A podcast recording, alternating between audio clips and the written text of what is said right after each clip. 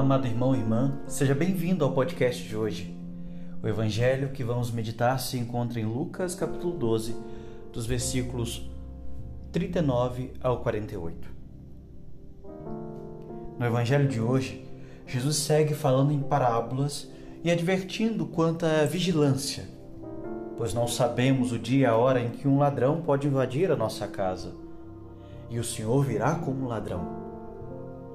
Mas logo em seguida, Pedro realiza uma pergunta muito intrigante: Senhor, tu contas esta parábola para nós ou para todos? Meus amados, quase sempre tratamos de excluir o que não gostamos e ficamos com falas bonitas. Quando ouvimos uma pregação, seja um pregador num encontro ou na missa, numa homilia, que Deus nos ama, atribuímos esta fala para nós, a nível muito pessoal, dizendo que Deus está falando comigo. Mas quando ouvimos uma exortação para se converter, mudar de vida, se houver algum amigo do nosso lado, transferimos essa conduta para o outro, dizendo: Deus está falando com você. Parece que a todo instante estamos tratando de excluir ou fazermos surdos ao que Deus nos, nos está dizendo. A instrução direta que Ele nos dá ao nosso coração. E é interessante que no final desse evangelho diz assim: A quem muito foi dado, muito será pedido. A quem muito foi confiado, muito mais será exigido. Isso é normal em um mundo em que vivemos, buscamos os nossos direitos, exigimos. É algo bom. Quais quais são os nossos direitos que temos, direitos como cidadãos? Além dos direitos, precisamos compreender também quais são as nossas obrigações. Parece que não gostamos muito de descobrir quais são as nossas obrigações. Nas relações pessoais, no amor, na vida, Assim como recebemos, teremos que dar também. Quando você recebe muito e não é capaz de dar, pense em um rio. Se esse rio só recebe água e nunca dá, a água fica parada, apodrece. Com o tempo ela passa a ser venenosa. É água que não corre. Às vezes podemos viver assim na vida espiritual quando nada compartilhamos e só pedimos a Deus que nos dê alguma coisa, exigindo sempre alguma coisa, já não somos mais capazes de se doar.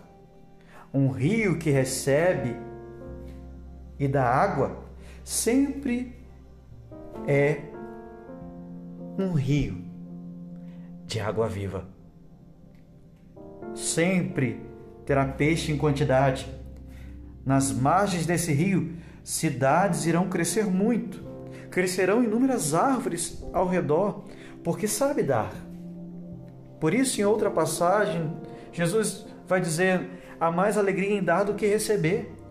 Há mais vida quando você dá do que quando você recebe. Se você só recebe e não dá, isso pode se converter em morte para você. A quem muito foi dado, muito também lhe será exigido. Você sabe quais são os seus direitos? Então você sabe. Você sabe também quais são as suas obrigações como cidadão? Sabe também quais são as tuas obrigações no seu trabalho? Sabe quais são os teus direitos na igreja? Sabe também quais são as tuas obrigações na igreja? Sabe quais são os teus direitos no matrimônio e quais são as tuas obrigações? Você tem amigos? sabe quais são os teus direitos numa amizade, no que você recebe, mas você sabe o que você precisa dar ao se relacionar com eles?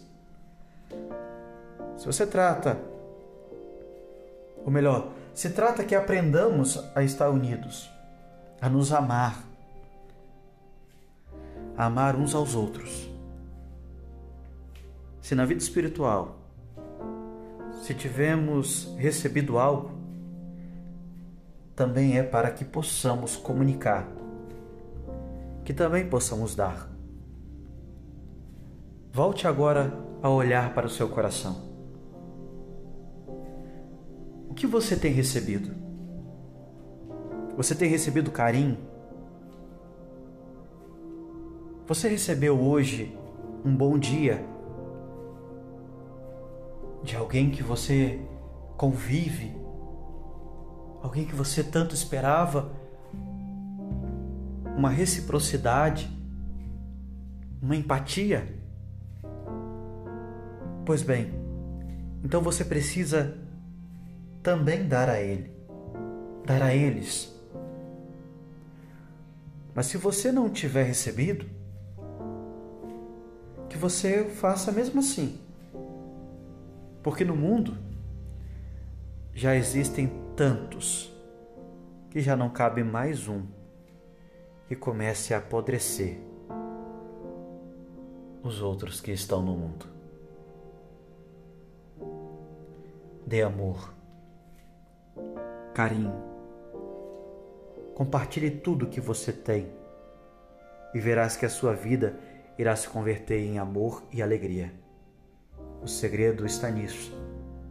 Há mais alegria em dar do que receber. Deus te abençoe. Que você tenha um excelente dia.